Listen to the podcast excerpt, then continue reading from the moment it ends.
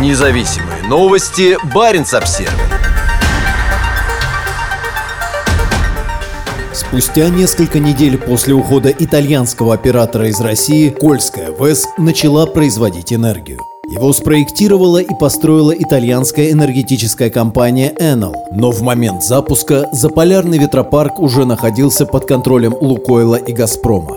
Строительство крупной ветряной электростанции на открытых пространствах Кольского полуострова планировалось почти два десятилетия. На прошлой неделе проект наконец стал реальностью. На продуваемом всеми ветрами участке к северо-востоку от Мурманска установлено 57 ветряков, готовых производить большой объем возобновляемой энергии. Как сообщает оператор проекта, 1 декабря объект официально начал давать электричество. Однако пуск в эксплуатацию самой северной в России ветроэлектростанции прошел не так, как планировалось изначально. На церемонии запуска ветряков в работу и поступления первой энергии в местную электросеть не было компании Enel, которая и занималась реализацией проекта. В октябре итальянцы продали свои 56% акций Enel Россия Лукойлу и закрытому комбинированному паевому инвестиционному фонду «Газпром Банк Фрезия». По сообщению компании, в результате сделки Enel вышла из всех российских активов в области электрогенерации мощностью примерно 5,6 гигаватт традиционной энергетики и около 300 мегаватт ветряной. В их число вошла и Кольская ВЭС. Этот ветроэнергетический проект должен был стать символом российских инвестиций в альтернативную энергетику и флагманским проектом с ведущей западной энергетической технологической компанией. Ветропарк расположен на побережье Баренцева моря, где круглый год бушуют ледяные ветра. Кольская ВЭС мощностью 200 мегаватт способна производить до 750 гигаватт-час энергии в год. Инвестиции оцениваются в 273 миллиона евро. 57 ветроэнергетических установок были поставлены компанией Siemens. Итальянцы выиграли тендер на строительство станции в 2017 году в рамках усилий государства по развитию возобновляемой энергетики. Строительство началось в 2019, а в 2021 в регион было отправлено не менее 17 партий стройматериалов и ветряков.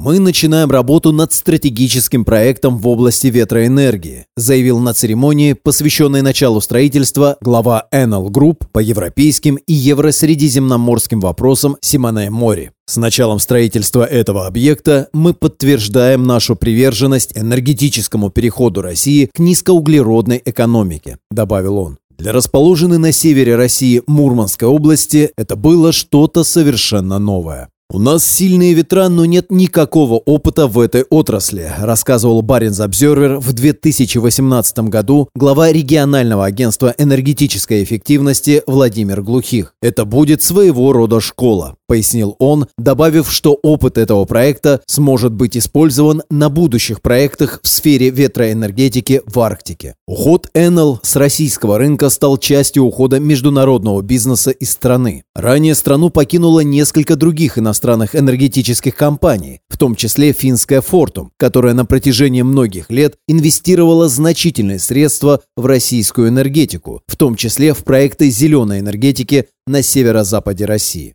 Развитие ветроэнергетики на Кольском полуострове планировалось много лет. В начале 2000-х голландская компания Wind Life Energy и ее российская дочка Wind Arctic Power течение нескольких лет лоббировали проект создания аналогичного ветропарка на том же самом месте, где впоследствии начала строительство Enel. В марте этого года генеральный директор Enel Франческо Стараче заявил, что ситуация в России перестала быть приемлемой. Мы видим рост возобновляемой энергетики в России, но в нынешних обстоятельствах я считаю это неприемлемым и невозможным. Так что, думаю, нам, к сожалению, придется свернуться, рассказал он агентству Bloomberg. После ухода итальянцев к этому крупному ветроэнергетическому проекту возникает ряд вопросов. Один из них – есть ли у новых собственников опыт и квалификация для эксплуатации ветропарка? Из-за международных санкций они также могут столкнуться с проблемой поставок необходимых запчастей и технологических компонентов. Вопрос также в том, нужна ли на самом деле Мурманской области вырабатываемая Кольская ВЭС энергия. В этом заполярном российском регионе давно нет проблем с энергией. Примерно Примерно половина вырабатывается на Кольской АЭС, остальная часть – гидроэлектростанциями и ТЭЦ, работающими на мазуте. В 2021 году НЛ «Россия» сообщила, что намерена решить эту проблему за счет использования экологически чистой энергии ВЭС для производства зеленого водорода. В 2021 году компания объединила усилия с госкорпорацией «Роснано» для изучения возможности производства здесь зеленого водорода. Из-за этого строительство ВЭС вызвало споры.